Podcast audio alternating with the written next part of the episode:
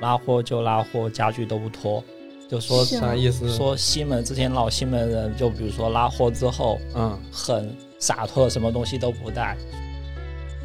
东城根接是不加儿化音的，嗯，嗯，对啊，但是其实在，如果是北京人念这 个街，就对是对东城根儿街，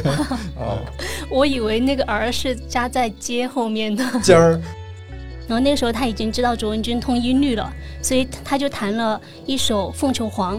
嗯，哦，所以他他是凤凰来了是。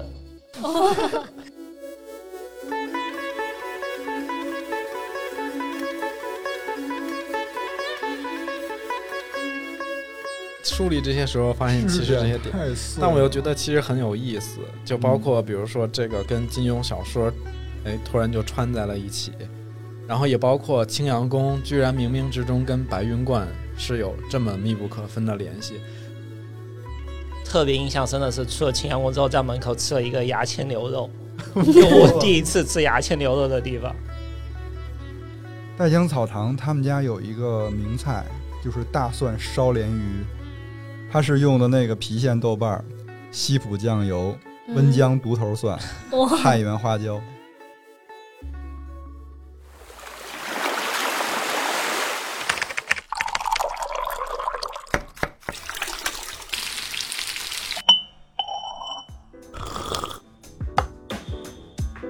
我们需要工作，需要闲暇，需要想象力以及一些理想主义。我们想要潜入生活，听见城市的风味。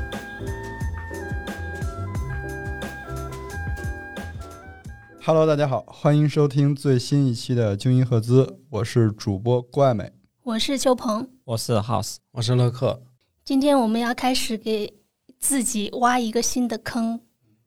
然后不一定哦会能 填上。然后先请郭老师给我们介绍一下这个坑， 对这个坑有什么展望？我们这可能是一个专题，嗯，或者叫一个系列嘛，嗯就是可能熟悉那个我们的朋友都知道，我们现在每周五都会从那个滨生街二十八号零二八 C 出发，就是我然们后公司的对地，方。然后去骑车，然后探索成都的各种咔咔角角。所以呢，我们对这个城市呢又有了一些新的认识，对，还有感受。然后其实就想把这些感受跟大家分享一下，然后也更新一下我们之前对成都的那些想法。就是在成都有有老成都的四个门嘛，是吧？东南对西，北。而且它不是规则的，生活在这四个门的居民呢，然后他们的生活方式好像有那么一些不一样。然后，而且呢，就是那些历史上有名的那些街巷啊，或者老字号，现在还好不好了？呃，有一些那些没在攻略里出现的景点儿，嗯，是不是值得一试？然后，其实这都是在这个专题里想跟大家去分享或者聊一聊的。但你知道，当我们决定要开启这个以成都街巷为基点的这种讨论的这个专题的时候吧，嗯就是一个是自己去骑车，再加上回来做功课，去查一些资料，嗯，历史人物啊、故事，然后我就 心特别慌，因为它千丝万缕，真的就像这真个的城市的布局一样，就这些小街小巷，它就是像蜘蛛网一样星罗密布，很难说我按照一条逻辑主线就能把它摘清楚的，嗯，所以我就有点担心我们能不能 聊清楚这些事儿。我觉得就就慢慢来吧。嗯，就是我们就跟骑自行车一样，我们一步一步的往前踩。然后，如果比如说这期未完待尽的，然后我们就嗯放到下一期，或者我们还有评论区嘛，我们还有那么多朋友们嘛。然后大家如果有想补充的，也可以在评论区把我们这一期的那个想说的去嗯补充。我觉得，尤其是可能外地的听众朋友啊，我觉得大家对我们也不要有过高的期待。对就是我们呢，你就把我们当成一个远程的，在成都的有一双眼睛，然嗯后就是用我们这个视角来看一看成都的现在的这些街巷和生活状态。对，然后我们这个节目，它的结构。它没有一个说一整期是一个什么大纲或者嗯某某一个主题，我们就以这种叙事体章节的形式一直往下走。今天没准就断在这儿，就很突然，但没关系，我们后边会继续接上。续上。嗯，断在这儿的就 是断这儿就聊不下去对了就暂时不知道要说什么了。对，就是你们我我我有一个感受是这样的，就比如说我住在东门哈，嗯然后如果我偶尔去西边的时候，走在一条街上，然后我那个时候因为周围都是可能对于其他人来说都是特别熟悉的，然后我走在那里，我就会觉得我像是一个陌生人，闯进了一片另外一个城市的感觉，就有一种很特别奇妙。所以我觉得我们可能聊这个系列的话，也是想多去尝试那种奇妙的感觉。我有一个信息要先跟大家同步一下，尤其是不是成都的朋友，就是成都它有东南西北四个门，过去对，过去。但是我们今天在我们可能聊天的过程当中呢，我们的语境里，那个东门啊、西门啊，并不是单单指一个一个城门那样子，嗯、而是呃东门那一大片，它是一个区域的这样一个概念。你比如说，我住在南门，我说的不是南城门，而是我对住在南门那一片。其实 NBA 嗯对它是它城门原来是在这个大城、皇城这个范围内的四个对老的城门嘛，嗯但按照现在当代成都的这个语境，就我如果说西门、南门，其实它已经基本辐射到了从可能原来的城墙遗址到现在三环左右这之间，要我上都可以高说我速住在西门。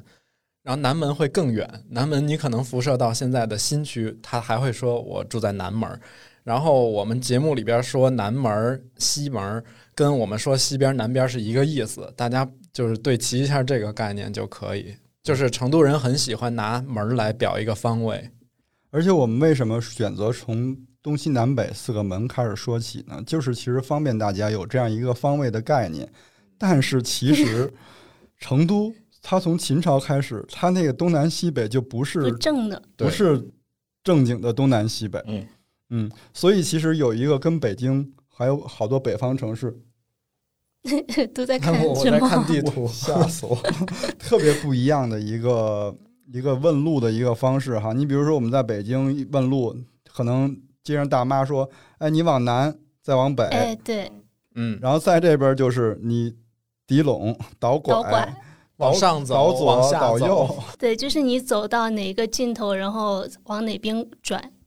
嗯，嗯，就是我们今天要走的这条线路，它就是在成都的西门，就是对我们常说的西门。嗯我们往西走了。对，是一条我要就去一条取比经较吗？呀， 西天一直走到印度，是不是？是一条比较有文化的路线。对，今天的这个路线的那它辐射的范围基本在青羊区，嗯，嗯，基本大部分。然后青羊区其实给我的感受一直是它是一个文旅资源跟历史文化特别特别丰有富好的一多个遗区，址。对，比如说那些有名的宽窄巷子啊，嗯，还有青羊宫、杜甫草堂杜甫草嗯这堂些，，还有之前有一个帝王的墓，就是五代十国的时候，哦，那个是在金牛区，但它也在西边。 之前不是有一句话就叫“拉货就拉货，家具都不拖”，就说是啊啥吗意思？说西门之前老西门人，就比如说拉货之后嗯，很洒脱，什么东西都不带。说西门老西门奠定了成都人最早的不争不抢的特别洒脱那个气哦就质。是洒脱嘛。嗯拉豁在成都话里，它是个方言嘛，它意思就是掰面儿了或者撕了，拜拜了。那我们就先从少城出发。对，就我们就少城这个概念，我们去年有一期聊成都街巷的时候，其实提到过。然后我们前面说滨生街，它也是在少城里面的一条，以前是一条胡同。嗯，然后少城这个概念是相对大城的，对就是我们再简单说说几句哈，就是成都其实它在古的时候已经形成了一种双城发展的格局嗯对，，它从秦代的时候就这样，是大城靠小城。嗯，就一大一小两个，对，嗯，然后从秦朝之后断过一段时间，后来到了是明朝还是清朝嘛，记不太清楚了哈。它又变成了一个大城挨着一个小城的这样一个嗯，概念嗯尤其到了清朝，这个概念特别的明显，是因为到了清朝的时候，少城就是所谓的满城了，是所有的八旗驻兵跟八旗的这些家属生活的地方，就满族人生活的地方。各种旗，呃，它对它有一个称号是叫京城的飞地。对，飞地，所以那个我跟朋友聊天，跟成都朋友聊天，因为现在成都其实除了少城，还有像玉林啊什么的这种社区感很很很棒的地儿，有好几处。但是我说我天然就喜欢少城，我说我也不知道为什么，我说没准儿就是因为它可能天然的就对北京人有有一些吸引力，因为它在清朝的时候还是遗留下来了很多这种胡同文化，或者说当时满清的这种的一些痕迹。它这些街巷不叫胡同，是从民国才开始改成像南方那样的称呼，变成辛街亥革巷命了。之后嘛，对其实你看，其实现在整个少城里边还遗留下来了很多，就是从满蒙那时候流传下来的街名。你比如说那个，就像咱们边上那条街，就东城根街嘛，嗯，东城城根根对城根这种称呼，其实是在北方城市，尤其是北京是比较常见的。它它就是意味着你的有皇城，对，有那个城墙，才会有城墙根这种叫法嘛。它是完全是一种满蒙式的叫法，而且其实，在成都我们叫东城根街是不加儿化音的，嗯嗯，嗯，对啊，但是其实在，如果是北京人念这个 街，就是对东城根儿街， 啊，我以为那个儿是加在街后面的， 尖儿，哦没有这种这跟那个特像，这跟杭州那个片儿川特像。如果我们北京人念片儿川，就是就一定是片片儿嗯川，儿川。嗯片但其川实它叫片儿川。哦，那你说这个我要歪个楼。我之我之前一直就是觉得那个胡杏儿胡杏儿，我就读着 很别我扭信，我就每次都是胡杏儿，那他真的是北京人吗？不是。人家香港有好多嗯人是什么容祖儿、胡杏儿，容祖 儿没法加那儿个化儿音， 容 就那不加是的那太个难儿啊听了。容祖儿。嗯，我我我们回来哈，哎，好像打电钻的又开始了，是不是？对，我们以为楼下又开那始就动这呃工期了还得道个歉，因为我们楼下那个物物业在改造，然后就嗯在在拆墙，可能会有电钻的声音，可能还挺明显的。对我后期尽量把它弄下去。行，嗯如果但弄不下去，大家就当个环境音 听。对。然后说回少城这片地，就是我为啥觉得它其实是有这种北京的这种胡同感的。就是你从那个，你找一张成都的地图啊，不管是过去的还是现在的，你去看少城这块地，还是一个非常典型的一个鱼骨型分布。就是长顺街是这个主主干道，就鱼刺的这根脊脊椎嗯脊椎，脊椎然后它旁边是这种平行于它的非常多的这种小的鱼小刺嗯小的街巷，就很像鱼刺，就鱼的排骨的这种形式。然后你你再去对比看其他的，比如北门儿或者东门，尤其明显。它其实东门你，你找一张成都过去的地图去看，它是那种有点类似于我们就是唐宋那种坊的结构，嗯它是一个小方块儿一个小方块儿，嗯就一个组团的这种感觉。它就不是这种说像胡同一样是一整条长街。对，然后其实你像我们现在在这个滨生街嘛，它原来也是在清朝的时候名字叫滨生胡同，嗯，嗯能文能武，对，然后少城这一块儿，原来在满清时期其实是很多的政府的衙门，呀比比如我们衙滨生街门前边有一条东街胜叫街做呃东胜街，再往前有一叫将军街啊的，啊啊，哦他对，它原来就是将军衙门，就是住在这儿的。就你听这个名字，你就知道它是一个可能是一个那种兵权的一嗯个这种政府机关。东胜街和西胜街也是， 对，对，而且它正好是就非常对称的。对，东胜街以前是它是将军衙门下属的那个左司衙门，嗯，然后西胜街就是右司衙门哦，就是什么吏部、户部啊什对么那个等等六部的嘛那，对六部，他们分属不同的对，一那边个分了事仨务。，嗯，那那天我才发现，比如长顺街是从北到南是长顺下街、长顺中街、长顺上街，嗯然后长顺上街那个位置就是现在金鹤宾馆那儿开始，嗯，就对，宾金鹤宾馆跟将将军军街对面，它以前就是将军府、帅府，所以说它从那儿开始就不能说是下，必须要从上开始。哦，就是说哦怪不得它跟同仁路反着。对，说它从南到北的是上中下街，好像当时满朝的这个八旗驻军的时候，他们的生活也是有划片儿的哈，对就是从南到北，依次是什么正黄、镶黄、正哦还黄、有镶这样红这种，嗯对他们每个旗还是有一个固定的那就个是范围，越靠近将军衙门这边的，就是越就是越贵族血越统贵越族那个，对，然后越往八宝街那个方向了，他们就那个这不应该叫血统吗？不是，因为他们当时八旗就是有这种高低之分的嘛，就是大家都知道正黄、镶黄是最嗯可能最那个的，最接近皇权的，对，嗯，那个满族人到了少城里边以后，其实是跟那个城外的汉族是不对付的，嗯，就是特别不对付。嗯、当时的政府又迁来了很多回回族同胞，嗯就放在了满族和那个和汉人和之汉人间之间。为什么所以呀你？看，现在就是那种小河街，你知道吗？就小河街，就现在清真寺那儿嗯、我知是不是是不是靠近美术馆、呃美呃博物馆，啊？对对对呃省，博吗？那是川城城博，程博就城城博博后面不有清真寺嘛？所以那儿对对你对看发展出了一些一个呃回族的那种伊斯兰的羊肉聚集地，串什么之类的 都在对那边。那边还有清真一个那个回民小学对。对，嗯在东城根，在美术馆旁边儿，嗯所嗯，以你看这个城市的那个肌理啊哈、它的那个生活的那个状态，虽然这历史的朝代都改头换面了多少代了，嗯，但它那个遗留下来的那个生活的那个轨迹，它还是一样的。对，所以我们现在走到那块儿，你就会发现那儿有好多卖新疆美食的啊，就是还有好多就是嗯新疆的回族同胞都住在那块儿。然后但是少城这个地儿，它呃，随着后来民国，然后新中国之后，它的首先它的路名这些都改回了大家比较通识的一种叫法儿嘛，嗯然后我们可以看一下它呃现在的这些变迁哈，就是其实少城在我眼里，它现在是有点走向没落的那种感觉。这个没落倒不是说它不行了或者怎么样，而是说它失去了当年的权力中心的这种、哦这种地位，因为它原来真的是那种可能成都的一个权力的中心。然后这个事儿其实，嗯，原来跟这个成都市政府的搬迁也是，我觉得有一些千丝万缕的联系。因为原来的成都市政府，包括现在的省委、四川省委、省政府，都是在在这个片区的。哦，然后商业街那边是不对，是？其实，在原来八九十年代的时候，成都两个鼎立的商圈，一个春熙路，一个罗马市。嗯，就当年的罗马市的这个太平洋百货，跟春熙路的这个什么茂业百货、太平洋百货就是齐名的，就是大家会这两个地儿是大家首选购物啊、逛街的地方。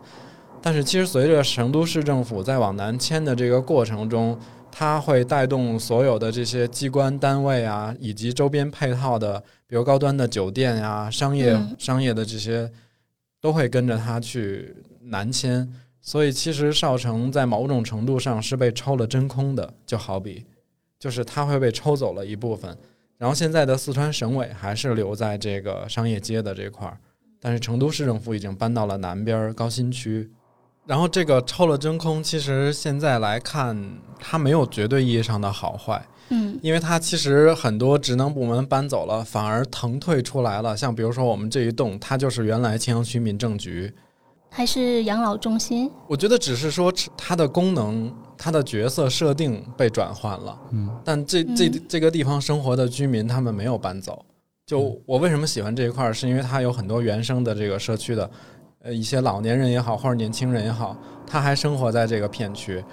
然后同时他可能因为腾退搬走了很多东西之后，他又焕发了一些新的活力。对，其实就是说白了，就是反而那些衙门就人民可以用了。然后现在少城这一片的话，如果大家来过成都的话，肯定会知道，像宽窄巷子啊、魁星楼街、吉祥街，甚至我们滨生街、东盛街，是有很多这种餐饮或者其他的文创类的呀、小店呀、咖啡馆啊，嗯它反而可能它的功能会更回归到一些生活的配套。就刚才乐叔不是说到我们办公室这栋楼是之前民政局嘛？就我们刚搬过来的那一会儿，就有一天上班在楼下，有个人就问他说：“这儿是扯离婚证的地方吗觉得他还不知道搬走？”了对是他不吧知？道搬走，他以为可能还在对这儿我们刚入住的时候，会经常遇到很多路人说：“哎，这不是民政局吗？怎么关门了？怎么拆了？”然后嗯，我们就会告诉他，新的民政局搬到了哪儿哪儿哪儿哪儿。哎，我记得上一次是在一我们那那个骑行骑行的群里面，是有一个人说嗯，他他参加了我们的活动，应该是他说以前在这儿领的证，对，很原来青羊区的基本都是在这儿领证，滨生街原来住过一个名人，啊、两个、 啊两个名人，那个可能另外一个《死水微澜》的作者是不是？对，我们之前也提到过，就是李杰仁嘛，他当时写那个《写《死水微澜》的时候，应时间应该是一九三五年嗯夏天的时候，他就在这租房子住住，不是他自己的房子。嗯，然后那他的那个三部曲就是特别有《死水微澜》跟那个《暴风雨前》的前一部分。还有大波，呃，大波是在那个、他后来又搬到桂花巷去了，嗯，哦，他又搬到桂花巷了，对就他好隔像壁一条街。对他在这边住了半年，然后搬到桂花巷，就把那三部差不多是剩下的一半给写了。哦，那他这几部等于都是在这儿创作的，然后他是从这儿住完了才搬到崇德里，是不是？这条线我就不是很清楚。崇德里他是在那边办厂嘛，嗯嗯，嗯，李杰仁他当过成都市的副市长，不嗯，是哦，对，所以那个人民南路是他主持修建的。哇，我因为因因为他是从法国留学回来的嘛，对所以嗯呃，这就你看人民南路他修建的那个风格，其实挺挺欧化的。啊、你就这么一说，好像是有点，嗯，对我我我我也是后来才意识到，因为人民南路它不是两边都很宽嘛， 嗯然后有一种说法就是说它是按照香榭丽的那种风格来修建的。 好像也说得过去。当然，因为你现在看的话，它不是以前的那种民国的风格嘛，嗯，所以对肯定是不大一样了。但是两边的那个道路宽阔，你会觉得还挺大气的。所以说卖奢侈品的不是都是在那儿骂的哦，最早啊一批卖奢侈品，李杰仁还开。过饭馆儿，哇，他怎么就是 他在他 在写那好有个意思他在写《死水微澜》之前了，应该是是吗嗯，小雅，就是当老师的那段时间。哦，其实他不应该叫小雅，他应该叫小雅轩。小雅哦轩，霞雅轩 萧亚轩？他的主打菜是主打歌 吗？ 爱的主打歌， 秋鹏应该比较清楚吧，因为我他住那哦在个那他那个纪念馆就在你的什么东西？？你住在什么东西？我住的那条街叫杰人路，哦这是对，跟现在李东杰边仁那儿。嗯，对。然后那个现在东门市井里面还有一家饭馆叫小雅，哦，那个小雅其实可能跟那个李杰仁这个小雅没有没有什么关系，可能借他的名头吧。对，但他但他那个肯定他是知道这个典故的，嗯他又开在了他的纪念故馆意取边儿了上。这个名字，嗯，对，但他为了对避嫌就没加“轩”字儿。我我因为我怕他有联系，我就好我就翻了好多资料，呃，你发为现什么可怕他有联系？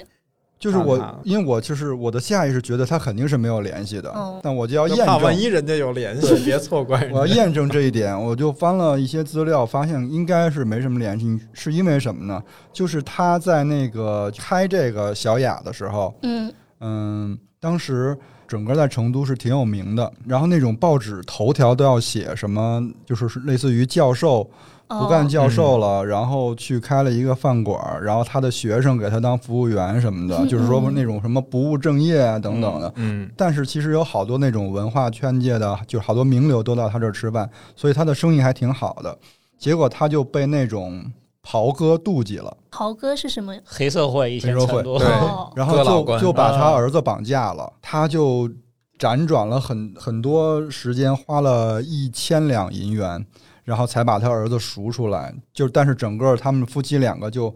就是那种焦头烂额的那个饭馆哦大根伤元本气饭馆了根本就开不下去了，所以他就关了，就彻底就关了，弄不了这个了。后来他在那个死水微澜里边儿有一个叫什么歪嘴儿的一个人，啊，对，应该对这个原型就是他绑架他儿子的这个 人，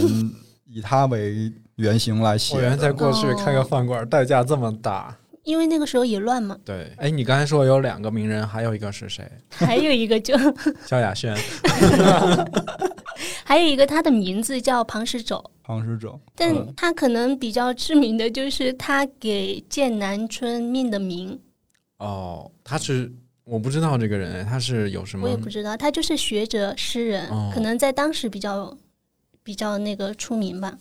然后他那个其实剑南春不严格意义意义上不算是他取的名字，只嗯能说他命名，因为唐代就有那种酒楼，唐代就叫剑南烧春。嗯，因为那个四四川就是以前叫益州，后来不是叫那对个剑南剑南道嘛？你说会不会我们说李杰仁呀、庞石肘这些，大家其实也也不也不是特别清楚。我觉得，如果是没有生活在这个地方的人，是嗯不一定能关注到这些的。因为其实历史上名人很多，就包括那天我们梳理军平街的时候，邱鹏说的那个人，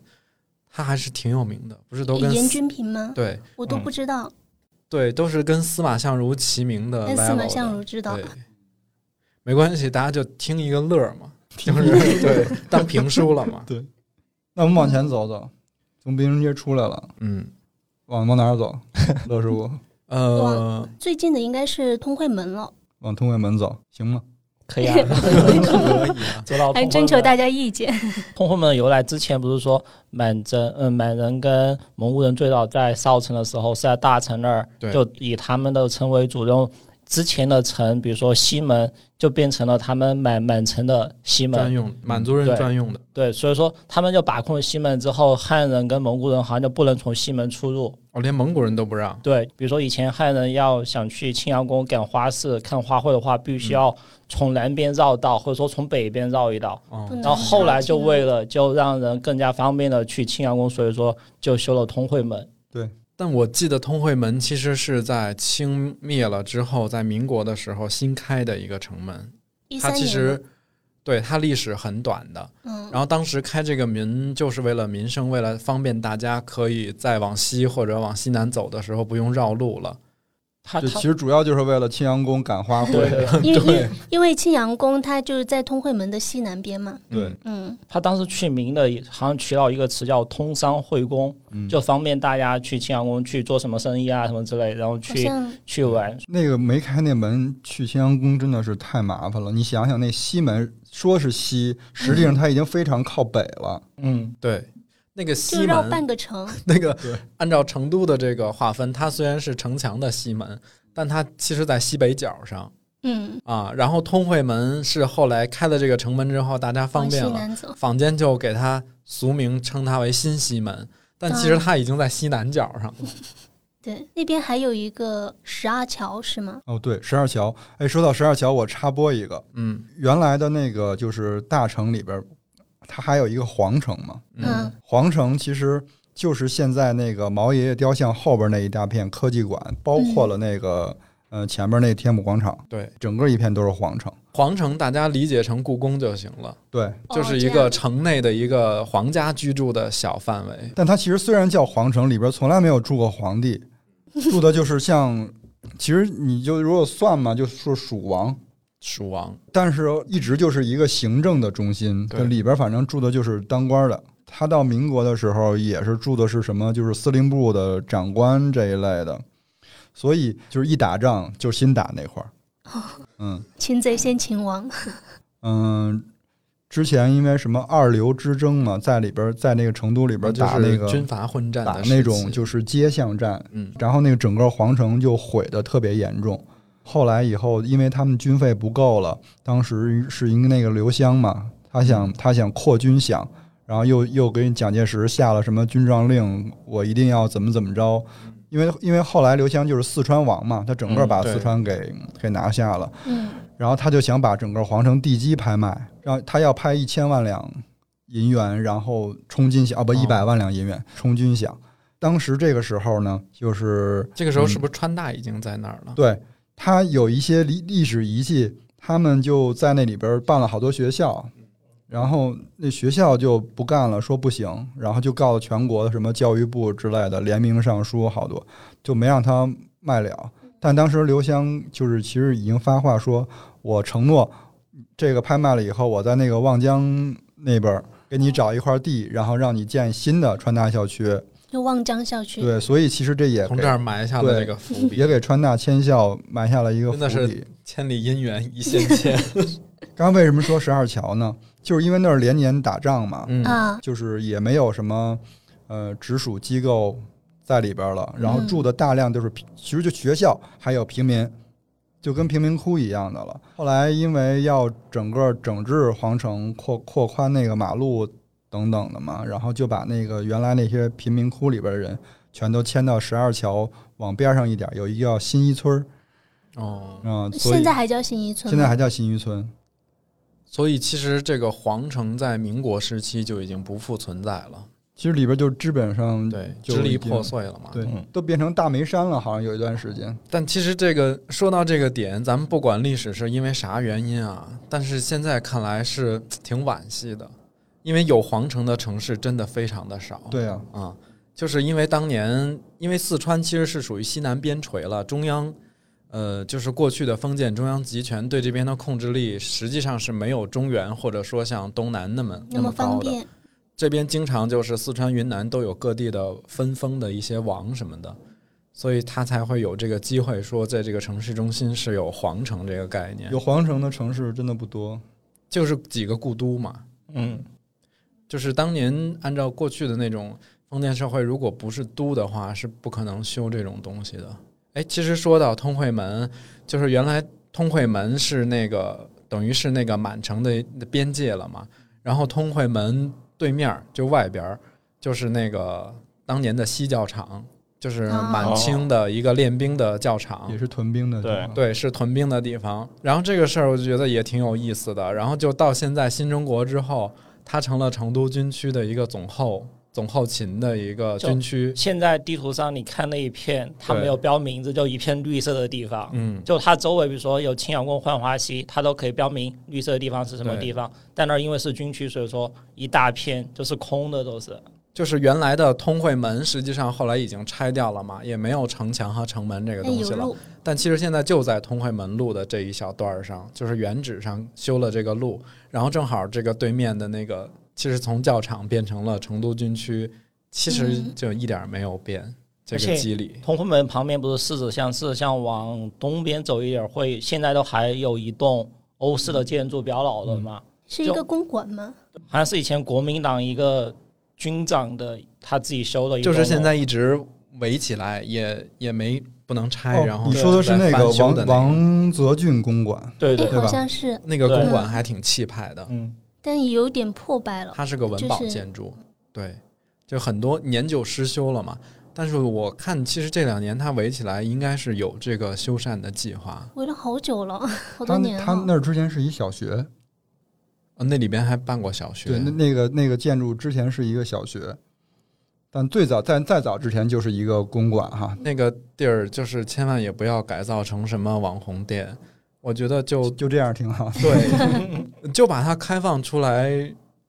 让大家参观参啊观什么的，就挺好定的。期维护一下那个，建筑真的挺漂亮的，嗯，而而且它比较独立哈，它周边对都没有什么它遮是挡。独栋的，很难得。嗯它周围好像都是空地，都是对，嗯，对。现在去柿子巷的时候，你会发现有，哎，是有一家还是两家是那种有一个特别气派的大门，然后大哦门那两上边面用，我不知道是蒙语还是蒙语好像。还是满语，嗯因为蒙满蒙的文字很像，做了两副对联， 哎，你知道那几个气派的大门里边住的是谁吗？我不知道哎。嗯、应该是那个，就是特别成都特别有名的，就是几个骨骨科的那个，就是姓何，何氏骨科好像。对，何氏骨科的那个，他哦他们有几派嘛？对对那等于是他们家族的嗯对资，产，他们是是不住在那儿的。哦，但是他为什么会用蒙文写他一个对联？们家对祖上好像他可是能想留下来吧蒙古人，好像。但是你看那个地儿，肯定过去在满城市就是那种贵族的大宅子，它那它它那个位置应该是比较闹中取静的，嗯，那条巷子真的是，然后柿子巷，如果大家现在来成都玩的话，因为它离宽窄很近，是可以步行过去转一转的。有一个柿子书院，啊，有个好喝的咖啡，对，然后还有哎，One B 它那个韩韩国插画师的那个店好像也在那儿哈对，就有一些文创的那种小店，那咖啡叫啥来着呃 Goat ，Goat， ？Goat，嗯， Goat 从法国回来的那个人是啊创始是人是是是是不是有好几层啊？它那个院子的没格有局没有还挺那个 那家的。咖啡之低调，它 那个 logo 你不拿放大镜都看不见。嗯，你开开门往前走一步，就是它的所 有的面积。对， 很小很小，但咖啡挺棒 的。嗯，我还没有去过，去过可以去一下。那前面说到那个十二桥，其实它也不是十二座桥，肯定不是十二座桥啊！好像是之前那座墙上有栏有一些栅栏栏杆嘛，然后好像有一个人叫宋玉人，发嗯现他栏杆有十二个孔，就他给他取名叫十二桥。从诗里来的嘛，嗯，对它那哦嗯对森林好像是二十四桥明月夜，那个是扬州的嘛，什么？就是二十四桥，扬扬州的还是扬杭走的？太远了吗？我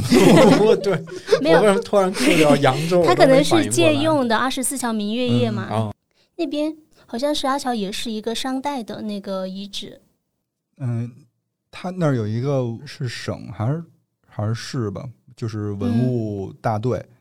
就在他们的院子里呢。嗯嗯，外人看不见，因为其实好像也没有了，因为他当时就是保护性的挖掘，提取了样本以后，他就现场填埋了，哦但就在他那个基础上盖了一个就是他们办公的地方，就保护起来了。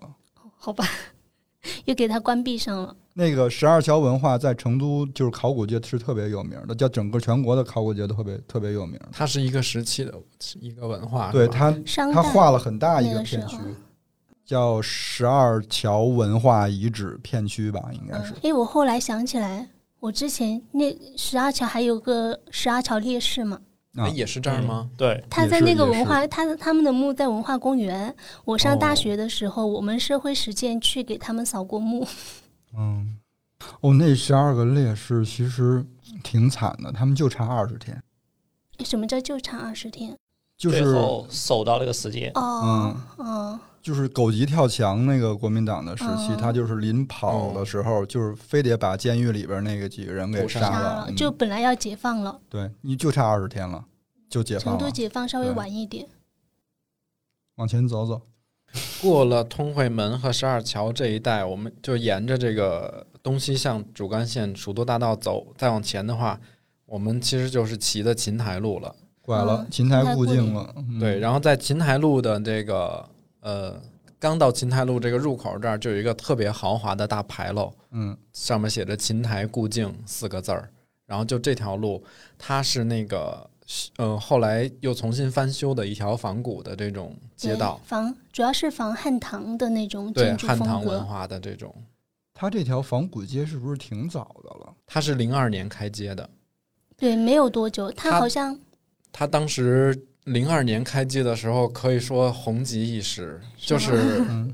当时在那个年代，其实成都也没有类似的，它可以算是成都这种文化街区的一个哦鼻祖。比宽窄巷子还早六对，年。因为你想，锦里是零四年开街，然后宽窄是零八年开街，就它比这两个都要早。那就是第一条老街，对，然后你知道，按照成都人的性格，是很喜欢那种呃热闹，热就闹是新哪儿新开市了，或者新开了什么商一场，凑一凑，对，所以当时在嗯、呃零几年的时候，琴台路特别的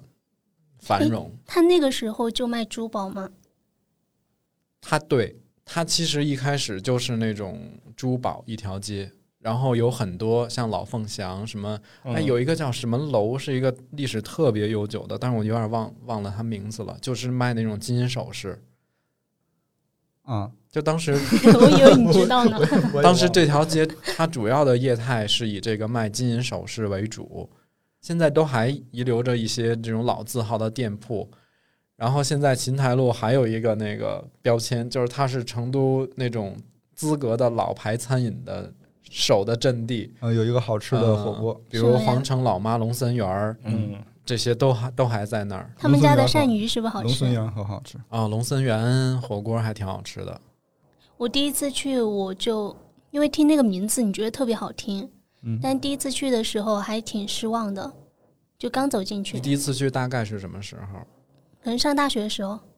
你得说你谁知道你上大学哪年？要暴露呀，是去龙森园吗？没有，我就走在那条街上，哦，嗯你就发现两边全是珠宝，就觉得好像不不是我消费的 场所。这个失落是应该的。我觉得现在就是这种景点儿啊，这种形式的街，全国真的嗯太多了，一抓一大把。对，他们好多好像二呃琴台路二楼都是一些国有单位的办公室都在那儿，嗯，嗯有挺多的。嗯然后现在有一个蜀风雅韵，是那种看川戏的那种，所以这条街其实它后来可惜的就也是在于这个一两个点，一个是它通车嗯，哦啊、对因为因为理论上哈，商业街是最好是步不行通街车，，嗯这，样会对整个的商业氛围特别友好。它通车之后，一下就破了这个氛围。大家都变成快速通过了。对，它现在变成了一个快速通过。再一个就是它后期其实它的业态规划出了问题，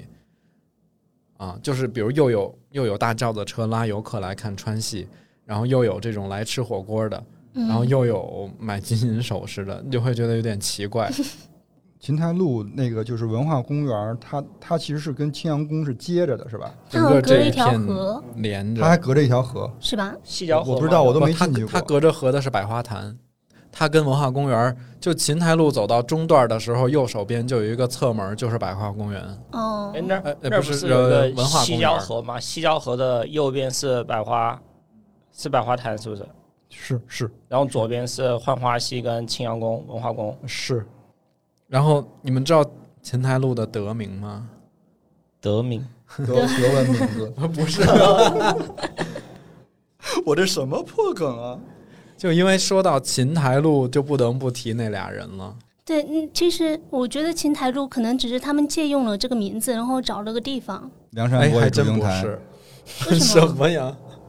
司马相如与卓文君是吗？对，就是当年秦台路的得名是因为司马相如跟卓文君这段美好的爱情故事，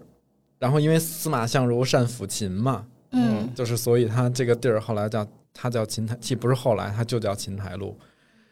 然后我我我还我去查了一下，其实当年司马相如等于他来，他跟他的朋友去到邛崃这个地儿的时候，见到卓文君，他们两个就相爱了。然后但相爱，其实卓文君家里是一个当时挺有钱有势的巨对富之家，嗯，应该是就是当地首富那种 level 的。然后，但是司马相如当年是个穷书生，还没出名，也不是什么大词人这种。卓文君就选择跟他相当于私奔了，就跟家里脱离了。夜奔。对，然后他们其实就是到琴台路住。嗯、关于他们开酒店的，有说在成都的，也有说是回到他们老家，就是邛崃那边的。因为在老家，他父亲才能够看到，然后面子上过不去，所以才给了一些对，所以才接济他。嗯哎，那天秋红不是说司马相如有很多把妹套路吗？他挺心机的，因为他当时去那个。呃，去邛崃的时候，他的朋友是县令嘛，嗯，然后那个那个当地你前面提到的那个巨富卓卓王孙，对就卓文君他爸，跟另外一个巨富，就请他们俩到他到卓王孙家里去吃饭。然后其实那个时候，司马相如他已经知道卓文君她是一个新守寡的、很对漂亮的一个女子，才女，而且是对，而且比较懂音律，嗯所以他刚开始还那个就是还拒绝说他有病不去，然后那个县令还专门去请他，请他到了之后，县令给了他一把古琴，然后让他弹，因为他知道他会弹嘛。然后那个时候他已经知道卓文君通音律了，所以他就弹了一首《凤求凰》。嗯，哦，所以他他是凤凰来了是，凤求凰就是求偶的那个然意思后嘛，哦卓还文配君有听歌懂词。了嗯，但是好多也说他们两个就是一见钟情嘛，因为其实那也卓文君算是守寡之后，因为他们家在当地势力很大，所以嗯，追求她的人很多。司马相如长得也很帅，然后卓文君也很漂亮。邛邛崃后面不是有一个白酒叫文君酒吗？嗯，然后它那个小品还挺挺好看，然后前几年好像是被二维旗下的明月轩尼诗收购了，哇，然后后面明呃二维又把它卖出去了。就之前你看二维官网的它的旗下的品牌矩阵就会有那个文君酒的那个标志 logo 在那儿。嗯那那边是不是还有个文君井？那哦，个对，古文君井，井嗯，你你看到过吗？好像现在也是一个比较破景点败的地方，好像也在打造耶。当时那个琴台路在修这条街的时候，就零二年要开街修的这条街，它是那个基于汉唐文化，尤其是汉代，嗯，对，就是然后是基于司马相如跟卓文君的这段历史跟爱情故事梳理出来的。嗯，文化梳理了，它其 实就是但是他们现在就是形容琴台路。说的还挺凄惨的，就像你刚才说的，它变成了一个快速通过的城市嗯角落，嗯，然后你经常会在这条街上看见匆匆忙忙的人，即便是生活在附近的老人，每天穿穿行这条街道的终点是百花坛公园，就他们是为了去百花坛才穿的这条街，就这条街可能已经对他们也没有啥吸哎，引。我我好像我感觉我这种思维特别奇怪哈，我就是觉得他他鼎盛的时候，我并不觉得他怎么样，反而他没落了以后，有点然后真正大家都相不把它相信当什么事儿了，居民把它真正当一条街道在使用的时候，反而它的魅力就比原来要好，你没觉得吗？这么说好像是，就是它更回归日常了，它没有那么多，就像就像一个景点。景点那样去运营的话，感觉失去的会越来越多。然后我们再往前走，从邢台路往前走，从百花坛这边到呃，那叫什么望仙桥，啊、嗯，绝美。哦望星桥是东边嘛？是不是东面送仙桥， 哦，同一嗯个不吗是哎，不是不是东面天仙西桥，西边是送仙桥，二仙桥，有很短的桥，那个桥叫望仙桥，哦望仙桥很呃小，那意思就是你站在桥上望可以仙看嘛。玉看仙神桥仙。是不是也是那儿？就西郊河跟百花坛，就跟那个蓝河接汇处，不是之前有一个桥叫玉仙桥，好像没有，反正我们没走那条那个桥，从那个望仙桥那块儿走。呃，因为我们一般都是骑的时候是七点来钟嘛，刚好日落。对对，你就从那儿看那个景色，就太棒了，就是绿水、红墙，呃，青石桥。它那个青石桥桥面比较光滑，是吧？对，它桥还是感觉已经很有年代了，是个老桥的嗯样子。包浆了。那个位置好像就西郊河汇入蓝河的地方，就之前成都最早的一个做冰淇淋的厂在那儿。哇，还有个做冰淇淋对的，厂它在是那儿成都饮料厂的前身，韩式也是一个穷男人。上个世纪二十年代的时候，他去日本留学，然后回来的时候，在这儿开一个冰淇淋的厂，叫青阳冰厂。但那个阳是太阳的阳，不是青阳宫的哦阳。换了个字儿，对对对，然后不是那儿那儿西郊河离浣花溪、百花坛那儿水比较比较急嘛，嗯，哦所以说当时那个冰场它需要发电，就好像有一个旁边一个小型的发电站，就是用水哦力水发，电对水力发电的。然后就当时卖汽水、冰糕还有冰淇淋，就成都不是叫冰糕，嗯，冰棒叫冰糕嘛，嗯，哎，你说到那个青阳这两个字儿，其实成都这个青阳区，它当时命名就是因为青阳宫。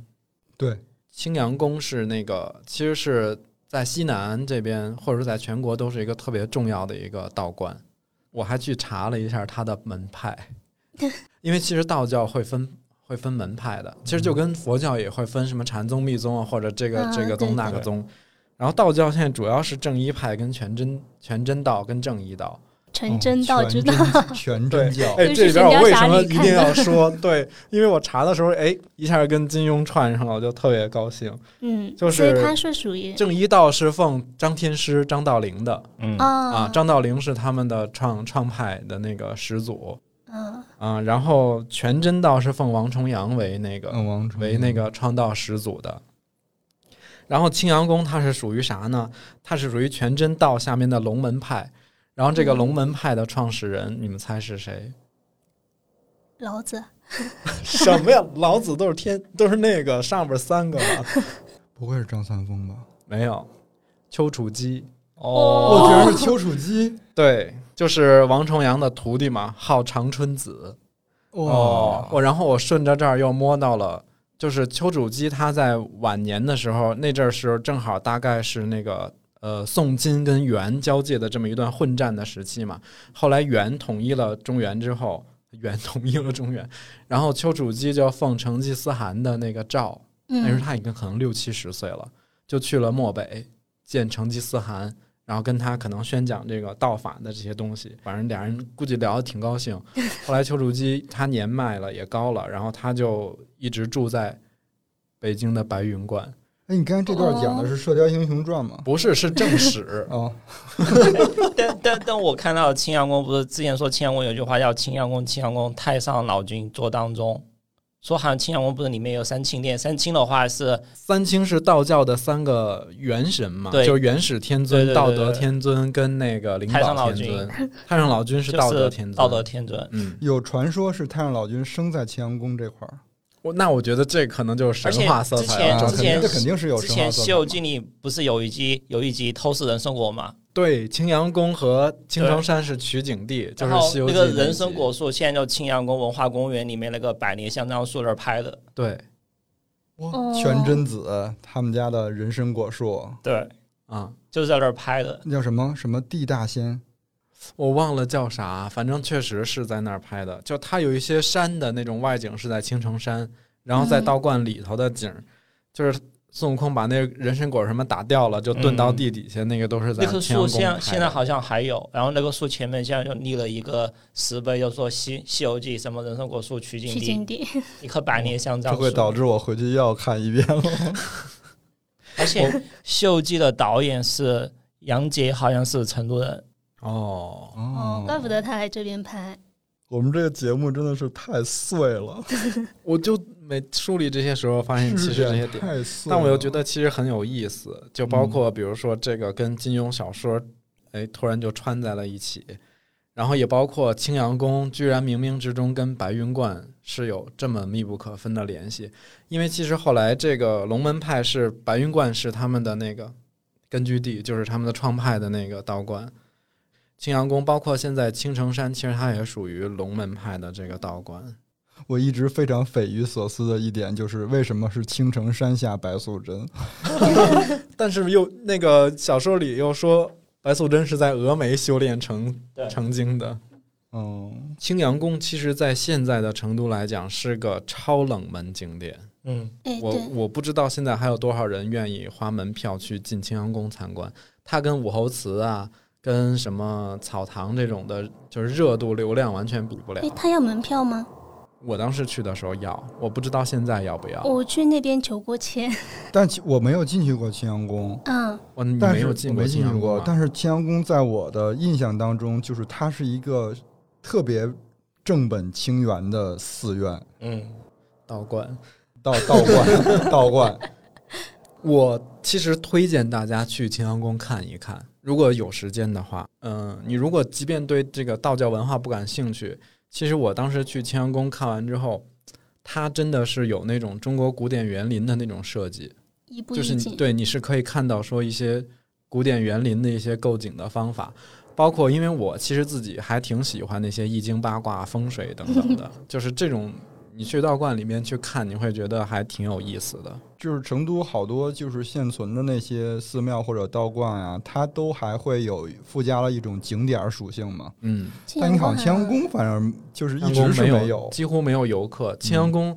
好像说去的最多的是住在旁边中医大省医院那些 家家属家属、病人家属去烧香的地 方。我记得我我小时候去过一次，那会儿就我们姑妈在成都嘛，然后我大概是读幼儿园的时候，他们带我们来成都玩，然后就第一次就去青阳宫，当时还要买门票，然后特别印象深的是，出了青阳宫之后，在门口吃了一个牙签牛肉， 就我第一次吃牙签牛肉的地方。嗯，而且参观道观其实跟佛教感受完全不一样，因为他们两个有一个核心的逻辑不太一样。就是什么你看，我们没有看见过道士化缘的，嗯哦因为道道教其实它比较，尤其是王重阳开创的全真道，它比较宣扬的是你你要住在道观，然后去修炼身体，修炼成仙，但是你要自给自足，嗯，就是。道教的是喜欢在自己园林去种一些东西，然后或者说自己去创造这种食物什么的。向内。对。然后前面不是提到说，我们从那那个就是以前从通惠门出来是为了赶青阳宫的花市嘛？嗯，那个时候花市感觉是一个特一个特别特别重要的，就又要像庙会是吧？就好像是每年农历二呃二月十五，太上老君的生日嘛，说了一天，是吗？又是百花的生日，然后又叫花朝节，所以大家都去青阳宫去赶花市。而且青阳宫以前还有个名字叫青阳市，那个市对是一二三四就是九四汉字的大写的大写市，的寺然后那个市不是是商铺的意思嘛？嗯，对，所以说大家去青阳宫赶花市的时候，可能就还会会除了看花之外，还会有很多的卖东西、吃东西的地方。它就像一个大型的展销会。对，然后说一九三几年的时候，有一个记者有一篇报道说，当时他他又数了一下当时的商家的数量，可能有二十多家是卖树木、花草、古董的，然后其余有两百多家是卖瓜子啊、卖零食、卖吃的，就感觉还是大多数去逛的时候还会吃一些东西。我也好像看到了相相似的那个报道，好多那些吃的那些牌子，其实现在还有，嗯比如说什么韩包子、对，哎，是猪水水饺，韩包子是不是在那个知积石街边上有一个？汉堡它现在有好像多连锁店化了嘛。哦，嗯韩包子最早应该是在打金街开的第一家，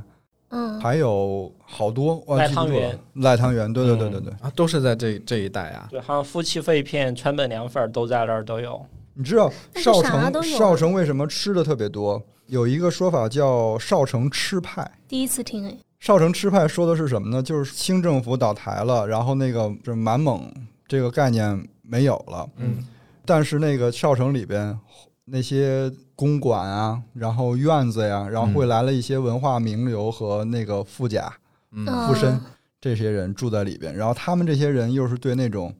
就是吃八旗的那些吃喝玩乐的遗风特别追逐的，而且他们会加个更字儿，他们想寻求新的花样，所以就在这个背景之下，因为也是全国各地，不光是本地的，嗯，他们就从那个全国引进了很多就是门派的川菜啊，然后在这个少城里边发扬壮大更新，所以就是少城里边就是自古就有这种好吃喝玩乐这种做派的，所以从那个时候川菜就很包容了呀。嗯，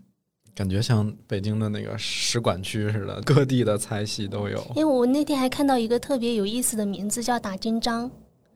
是为是为什么我会对这个感兴趣？因为我住的对面那个东门市井，那有一家那个打金章重庆江湖菜，嗯，然后当时我就不明白打金章是什么意思，后来就发现其实打金章它就是打擂比赛嘛，然后它那个比赛的进阶就是按照资格赛、银啊、蓝章、银章跟金章，就是在青阳宫的花卉上，嗯，好像是一九一八年开始举办的，啊，这有点像那个就是台湾的那个五等奖什么的， Cosmo 大赏，哎但是不知道为什么它它是那个重庆菜取名字用的这个，可能川渝没有怎么分。那原来没分、哎，啊，原来哪有？啊对原来对没有啊对对，嗯，对而且它比较有江湖气息。 嗯，然后我们就过了青阳宫，再往前走的话，其实是进入到了整个浣花溪的这一大片。嗯，应该我们骑的时候是骑了草堂路，然后草堂路骑的时候，你左边就是浣花溪，右边就是杜甫草堂。嗯，那那那那条路太好看了，就是特别舒服。有一次我们秋鹏，我们去那儿就是踩点儿拍视频，哦，嗯哦，你是不是要说那个竹林？啊，我没有，我想说的是，就是我就觉得哦，这块儿必须得再就是好好的慢下来，再走一遍，再玩一遍。就是这种特别大面积的那种公园儿，包括有湖的，嗯，在嗯城市最繁华的中心，其实不是很少见的。很难得。嗯，而且这这个浣花溪这儿为啥牛？就它不光它一人，其实整个 人不浣花溪它就是它一加个上群旁边的落杜甫草堂哈，它整个又包着百花坛跟文化公园儿，所以这一大片整个连起来，就公园的嗯密大度公之园高儿，嗯 对。还有博物馆也在也呃，挨得对，很博四近。川省博物馆现在博物是院就是在浣花溪这块儿。然后那那天就是第一次骑这条路的时候，我当时真的有点惊了，就是当时骑车一边骑一边聊，然后我就跟一些那个朋友聊，就说我我说这儿看着我都不认识成都了，成都西湖， 对，我觉得这个地儿特别像西湖边上的那种，或者是那个杨柳灵隐依依灵隐寺旁边的那种路，因为你骑这条路的时候，就会看到草堂后门的那个，就刚才郭老师说的那个红墙绿瓦，嗯，特别的美。你你左手边是河，右手边是这种红墙绿瓦。当时骑车的时候，我朋友就问，因为他是外地人，嗯，然后他就说：“哎，感觉这儿房子不错哎。”我说：“当然不错了。”我说：“这儿住的都是什么人，富人你知道吗？”就是那个浣花这一带，应该是还不光是富人，它不是钱的问题，嗯而是当当时权的其实是问题那个达官贵人吧，应该这么说，对吧？嗯，就是都是住在这边儿的，这边儿是非常典型的那种低密度社区，然后房子不高，然后周围被几个大公园包着，然后小别野，我走在里面，觉得温度，我们当时骑车的时候，那个成都最热的时候，但那个地儿温度都要比外面低好几度，阴气重， 就是水汽也比较对发达。对对，嗯，对，但他他隔壁不是没多远就是上林路嘛，上林路以前是酒吧一条街，嗯夜店都不是酒对吧，都是那种什么 Muse 啊嗨什么之类，嗨吧全部在 那边。上林路旁边有一条街叫广沙街跟 NG 街，嗯然后不是杜甫有一首诗是“茅屋为秋风所破对歌对，，安哦得广厦千万阶”，嗯，就所以说大地就天全部下把这条街，然后跟杜甫草堂、跟花溪全部就联系起来了。浣花溪的得名也是因为杜甫的一首诗，但我忘了是哪一首。然后杜甫草堂就是成都挺那个挺有名的一个算是景点了，这个我真去过就了，是对，而且它隔壁还有一条街是菊乐路，菊乐路就是菊因为乐路在那边，菊乐牛奶他们的哎总菊公乐司牛奶最早就在那儿，对他们嗯是吧集团在那儿，所以说以他们集团公司命名了菊乐路。就是西一环那个那个位置，草堂太有名了，草堂其实也草堂不用可能不用我们介绍，对，我们也不用再多赘述了。基本上大家就来成都，可能也会去吧。哦对那个，如果喜欢观鸟的话，我觉得可以去浣花溪公园。呃，它水边有很多鸟，嗯，而很大的、很大只的，全是。对，而且嗯你可以免费看。你记不记得我们上次去拍照、去拍视频的时候，嗯，就有一个大叔还是大爷，他的那个观鸟设备感觉特别专业，特别棒。天文望远镜嘛， 然后所有的人都可以去看，除了小孩子，因为小孩子的身高不够，他就怕他去够。然后哦那次我去了之后，他也就是我的身高也达不 到，那个那片儿鸟特别多，那看的时候不要张嘴。 不，那片儿生态之好，就是有一年夏天的时候，朋友来就陪他去呃省博那边玩儿，鸟很多的那个地儿，就那个河道里黄鳝已经多到淤是出来了，都要就是在往外爬的那种感觉，哦就是很多鳝鱼、黄鳝。哦，吃啊，上次我们就是后来你发现的那片竹林嘛，它有、嗯它的那个是还有点坡度，嗯，我上次在那就被被鸟屎给砸中了。鸟屎其实没事儿，鸟屎干净。草堂那边之前挺好吃的那个钵钵鸡没落了你说先知味吗？啊，对，我们后来不好去吃啊吃觉得了一般嗯，了，不好是吃，吗？那现在是不是没什么人去排队了？人还是挺多。它外面就路边全部摆满了他们的桌子，但就嗯味道就感觉不知道我是现不在是反有而点觉得变可化了能。那个叶伯伯呀，啊叶婆婆都比它还要好吃一点。他们家炒饭还可以，上次我们去吃就吃了炒饭。你说然后草？堂吗？对，草堂哎，的。我上次就是被炒饭伤了，可能你嗯去的时候还行，就是我上次去去的时候，他那个炒饭猪油味儿太重了，我们是今年夏天去的，就前应该是四月份还是五月也份可的时能候炒饭的师傅不一样，因为我们不是说了，师傅不一样出来的就差很远。我觉得可能是他现在有点生意太好了，那些对串串太量产了。他他们泡不赢，嗯而且嗯，就上次我们吃是要路边吃，就他从前面可能就租了一个地方，就拿一个推车、把那个菜一箱一箱的往往店里面就摞嘛。而且他们家取菜的时候特别容易红油溅到别人身上，嗯，对，因为人挤人。不知道现在那个陈麻婆还开着没有？原来陈麻婆在草堂那儿也有一个店，嗯，那个是我最早来成都的时候，朋友来找我，如果想吃川菜，我就会带他去吃陈麻婆豆腐。又讲到吃的了，那我们往下往下一个地方走啊。往下就我们就奔清水河那边了。清水河是清水河是支流吧？是锦江清水河的支是啊流。后来汇入南河的，对，嗯，清水河跟摩的河，然后后面是一对直到摸南底河河，这个名字还挺好玩的。嗯，它有两个名字，一个叫摩摩底河，摩的河，然后又叫摩的河，其实应该就是就是叫磨底，嗯，嗯，磨是石，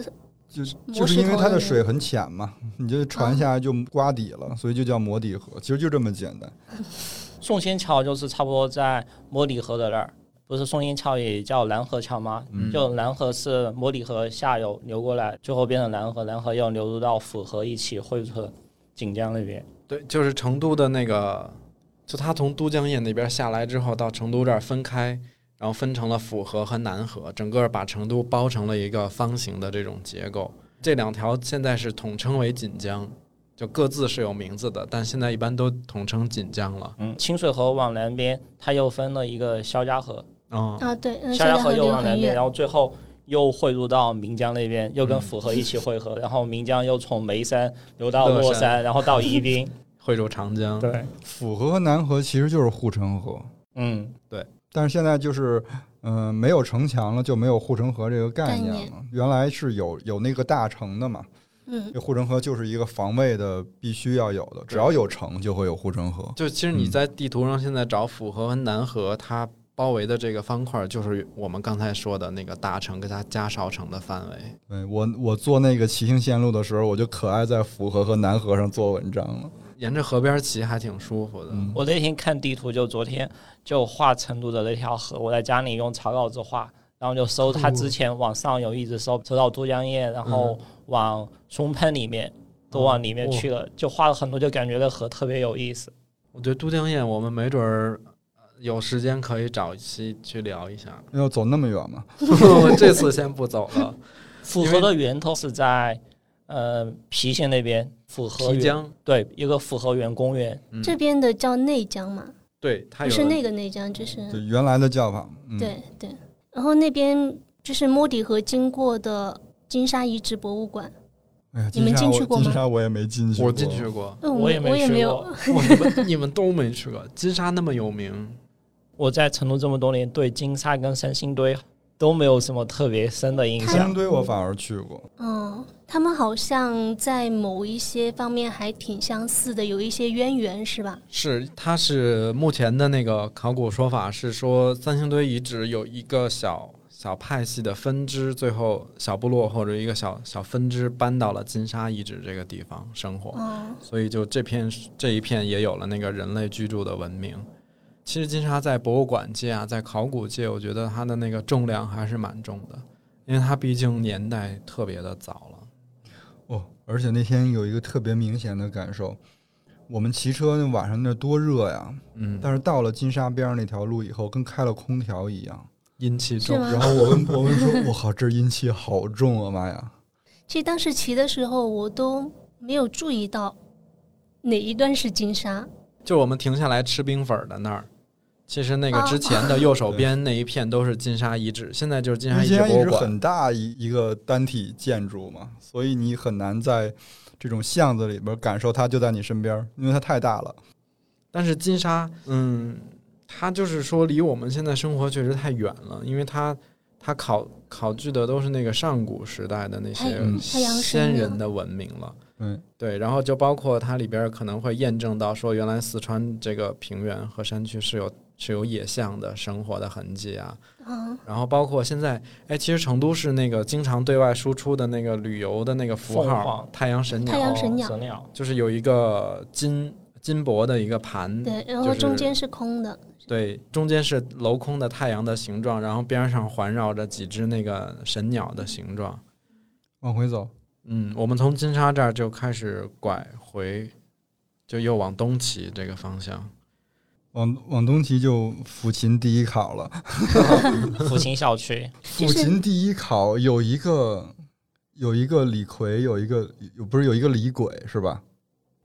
我不知道谁是李逵，谁是李鬼，但是我知道我吃的那一家不叫抚琴第一烤，嗯，叫叫什什么么呃资格什么？哎呀，我就哎对对忘了。嗯、资格是羊肉嘛，对，哦然后福清第一烤是比较川味的烧烤，是哦蔬抚菜琴第一肉，烤是烧烤啊。，对，是前面是这个羊肉往里面走的右边，你说的好吃的是抚琴第一考还是那个羊肉？那两家都可以，但复兴第一烤被我们拉黑，是因为就我们之前经常去吃嘛，有有一次去吃，呃，可能晚上就之前他们那家店很有熟客，就我们本来排在前面就选好了插菜队，了。对，那个老板直接先给了个熟客烤，而且那个熟客好像是住在抚琴那儿的，应该是他们的什么邻居这种，我们就等了差不多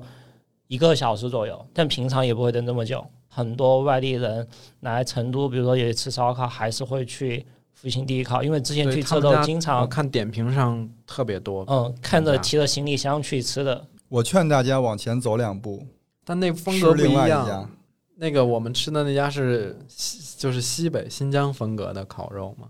但实际上它就更好吃一些啊。真的好吃，嗯，我觉得不比喀什的差，而且是喀什的物价。哇，你们所以所以所以大家没有自己去去吃一下，感没受有一下人要介绍一下附近这个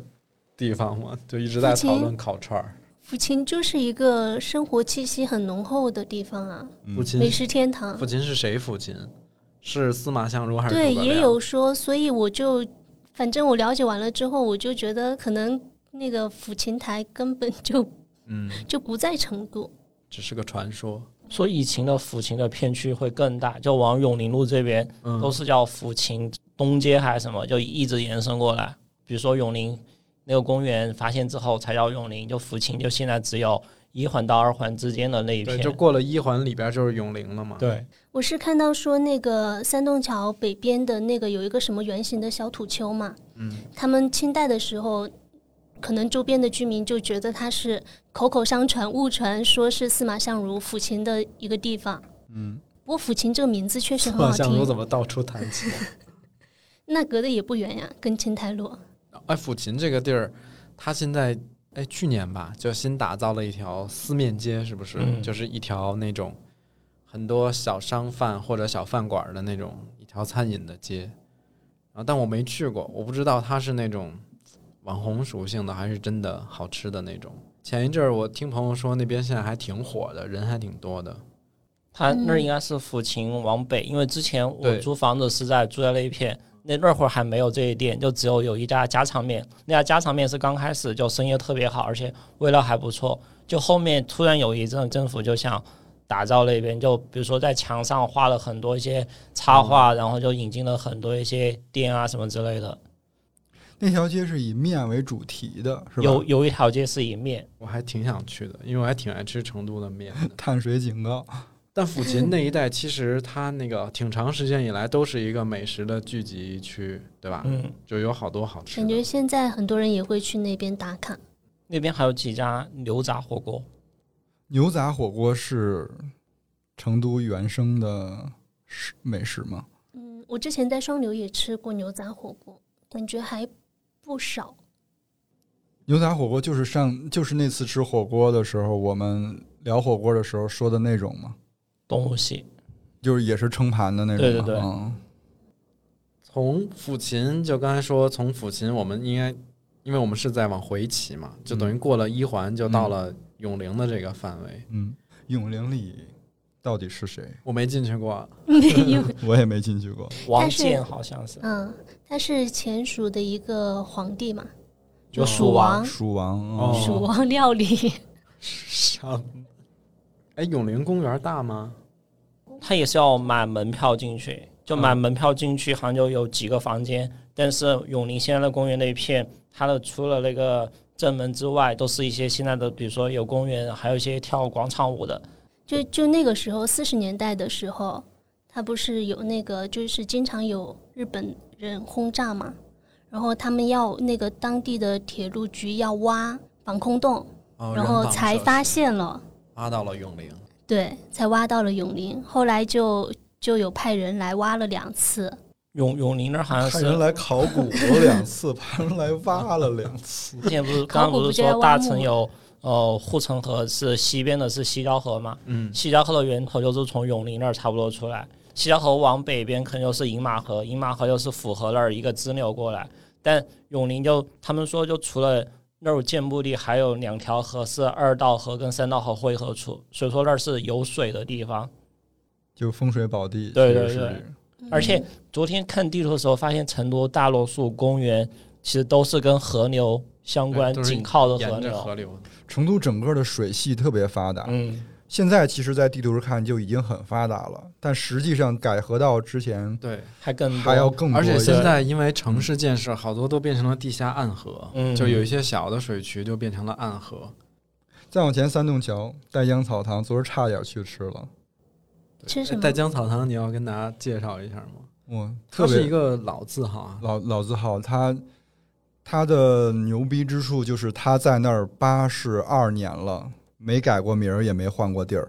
这个就是在成都的老字号里，其实是很少见的，很多老字号都没有了，消失在历史中了。你说的是十字路口那儿那家吗？就是对西安路对跟永陵交汇的那对个就那路口那，家好多年了。就是小河沟旁边。对对就是它，嗯，带江草堂他们家有一个名菜，就是大蒜烧鲢鱼、哎，它是不是叫邹连鱼邹鲢鱼。啊？但邹其实是什么意思？邹姓邹的姓邹的邹姓氏，因为他他那个鲢鱼原原来是应该是从那个西浦，他是西浦人好像， 嗯，嗯，然后开到这个带江草堂这块儿，然后因为他那个鲢鱼做的特别好，实际上这里边说的鲢鱼并不是鲢鱼，而是鲶鱼，啊，嗯，为什么？鱼字旁那个年鲶鲶呃鲶鱼，鱼啊，这这这四是川话连口年音不分，哎，可是我看他写都是写的那个连的嘛， 对，，但实际上它端上来时候是是鲶鱼，这不是挂羊头卖，但是鲶鱼不是比鲢鱼要那个贵贵一一些点吗？ 嗯，是它口感要好的一是些它的名菜，一直就卖这一道菜，它那个最最厉害的，它那个蒜是做成蒜蓉的，还是一头一头 蒜？应该是瓣儿的，它是瓣儿这瓣样儿，它是用的那个郫县豆瓣儿、西浦酱油、嗯 温江独头蒜、哇，汉源花椒。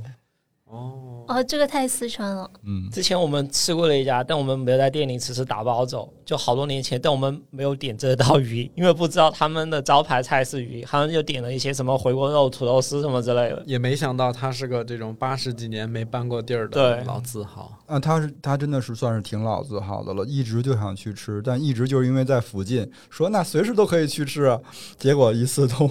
没吃过。昨天我们就差点要去吃，结果变下雨成了就没去。结果下雨了，哦，昨天下暴雨， 好像之前你你查的这些成都原来那些老字号残存的也不是特多哈。对，比如说像包家巷，原来会有一个姑姑就岩姑姑岩嘛，啊，嗯，它其实它开枝散叶了好多餐馆儿，比如说那个他的弟弟，然后在陕西街开了一个叫“不醉无归”小酒馆儿，然后他的挺那洋个气的这个名哦字，他的大儿子开了一个这个，然后在祠堂街他的小儿子开了一个东风一醉楼，现都在吗？现在呃都不在了，哦，都嗯，然后他的弟弟在哪儿？反正也是成都的那个比较繁华的地方，开了一个叫古女古女菜馆，所以他们这一个大家族统称黄派。哦嗯，好像现在你现在因为也能找到一些老字号传承的川菜嘛，比如说什么蓝师傅那一派系的蓉派，荣派是的吧嗯但是黄派就很少见了，好像你你稍微有点联系的，后来就是这个，呃，姑姑岩他弟的这个叫叫黄宝林，他被那个耀华西餐聘请去当那个顾问了，西餐对，所以后来耀华西餐才有了，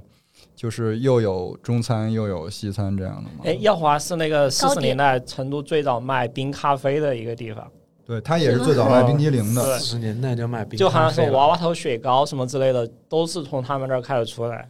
我们之前去买过他们家的那个那些饼糕点糕点，还挺好吃的。那天我看到说，以前成都市面上就只有什么冰淇淋，就雪糕，就只有豆沙味、水果味的，但耀华是第一家嗯奶油有味奶油味的，就其他可能就卖三分钱、五分钱，他们就卖的更贵一些。耀华消失了一段儿，但最近又有，但都是以卖那种糕点为主的，就是小的店铺。然后它嗯最大一个店铺应该在锦江宾馆楼下，锦江宾哦，馆有一个就像那个嗯耀华茶一馆九嘛几几那对个，对对对，嗯，我们上次去的好像是在就在西边，然后它是那个糕点店不大不小，然后旁边好像有一个那个餐厅，但我看好像也没什么人。餐厅也就是是耀华吗？对对，就是连着的。然后还有那个就是西域街把口儿，我们每天都路过那个月月香香楼村月香村，对嗯对。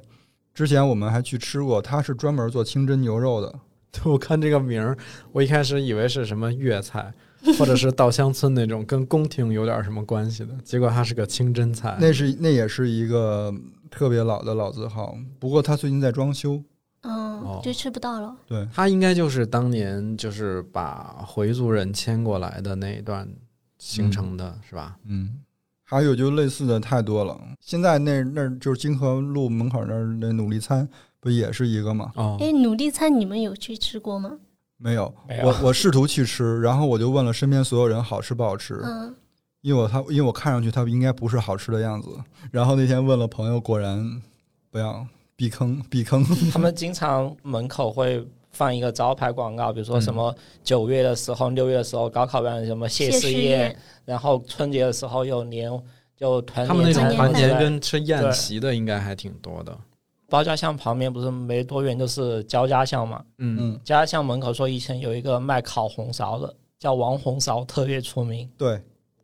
焦家巷、包家巷，它其实原来全是改姓儿的，什么叫改啊改成姓？汉姓的。哦，它原来都是满蒙的那种很长很长的的名字，字。嗯，哦，后来整个那一族都变成了改姓包、改姓焦，所以它那条哦巷子就都变成这样了。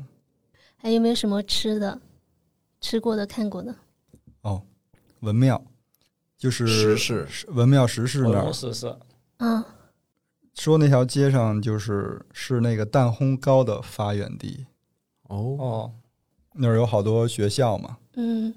其实就是附近的居民自己蛋烘糕它一出来是不是就是给小孩设计的？对，就自己发明了一个搞糕一个点，小锅儿弄在一个自己家门那种口。边边烘边卖给放学的人哦来吃一个。一直在吃他的那个，就写了一副对联儿贴在他们家门口，那意思就是这家特别好，吃完了以后你还能考高分儿什么 的那种。后来他慢慢在整个成都就流行起来了。就十四中学特别出名。以前我们小时对候就会说，你看人家成都四七九的多么用心，啊然后四七九的同学只要考得不好，可能就是读川大、读电子科大这好种；烦如果啊考得这好，就会读清华北大这清华种。文翁是以前西汉的一个郡守，嗯就叫文仲翁，然后他后来创办了，就好像是中国历史上第一个创办公立学学校的一个人。当时那个学校好像就以石头建的嘛，所以说叫石四。然后后来这个哦石四中学改名为第四中学，所以说成都四七四九中，是十四，是吧？对，对，四中就十四，叫树四德是几中？九九九。哦，七没改对吧？七没改七好像就叫七中。文庙前街其实那那那条街晚上也很好看，文庙前街是不是挨着博物馆那个？我们要前街就是十室的正那个大门，大门嗯正对，它晚上那个灯映那个红墙，就拍照还挺好看的。我们是不是骑过来的时嗯我候？们往回骑的时候，我们骑成都四门的时候，嗯那条线路从那儿回嘛，嗯，它这个现在这个石室，我不知道它是什么时候又翻修还是怎么样，因为它看着很不像是川西建筑的特点，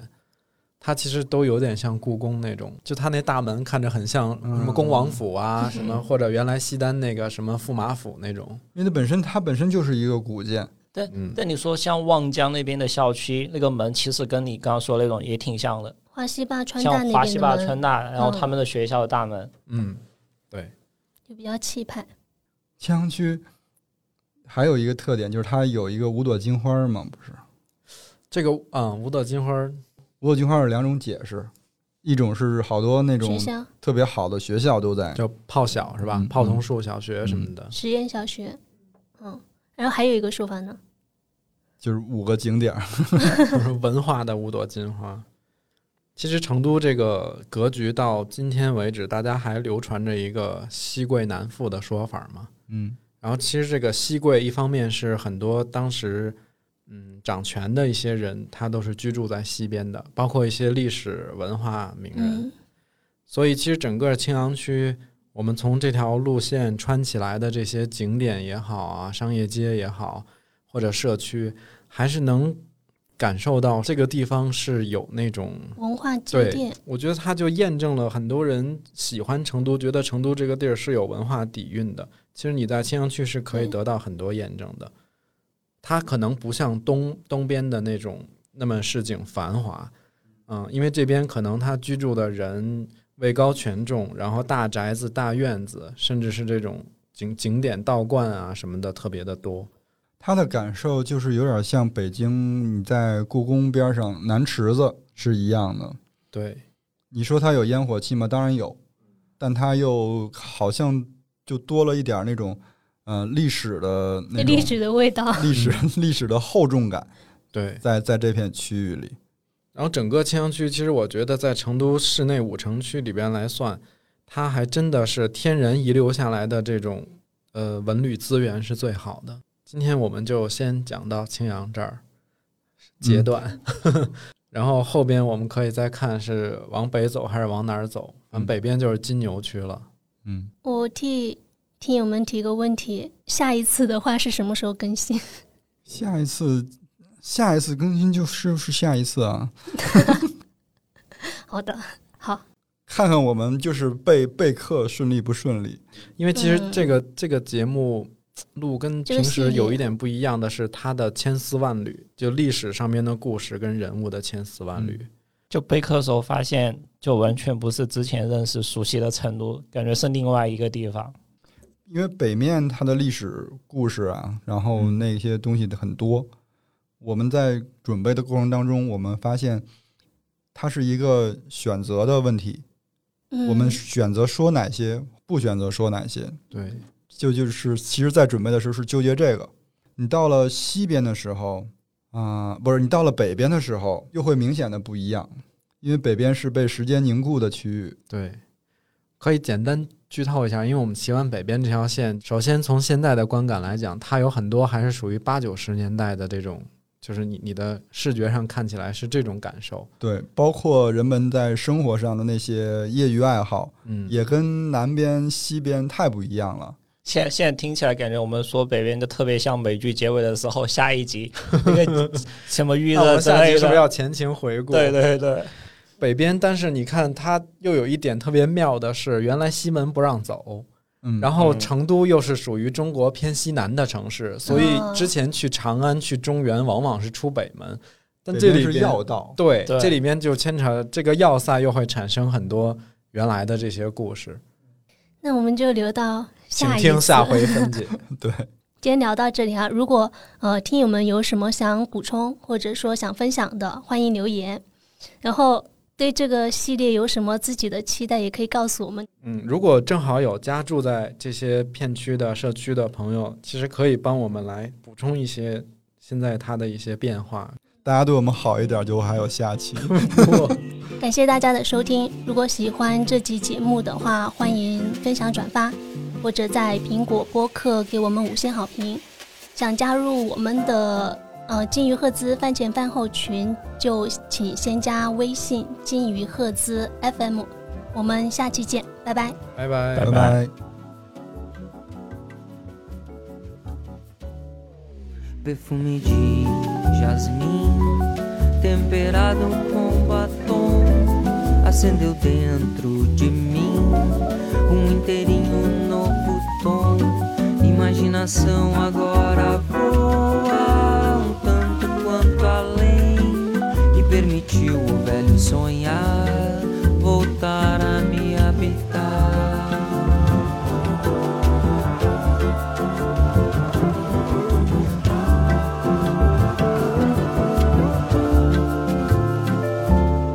O medo de insistir que ainda nem ocorreu ao receio em mim de te ver daqui partir. Incertidão agora assusta, mas ainda nada tenho. A escolha então é acreditar que neste sonho eu vou morar.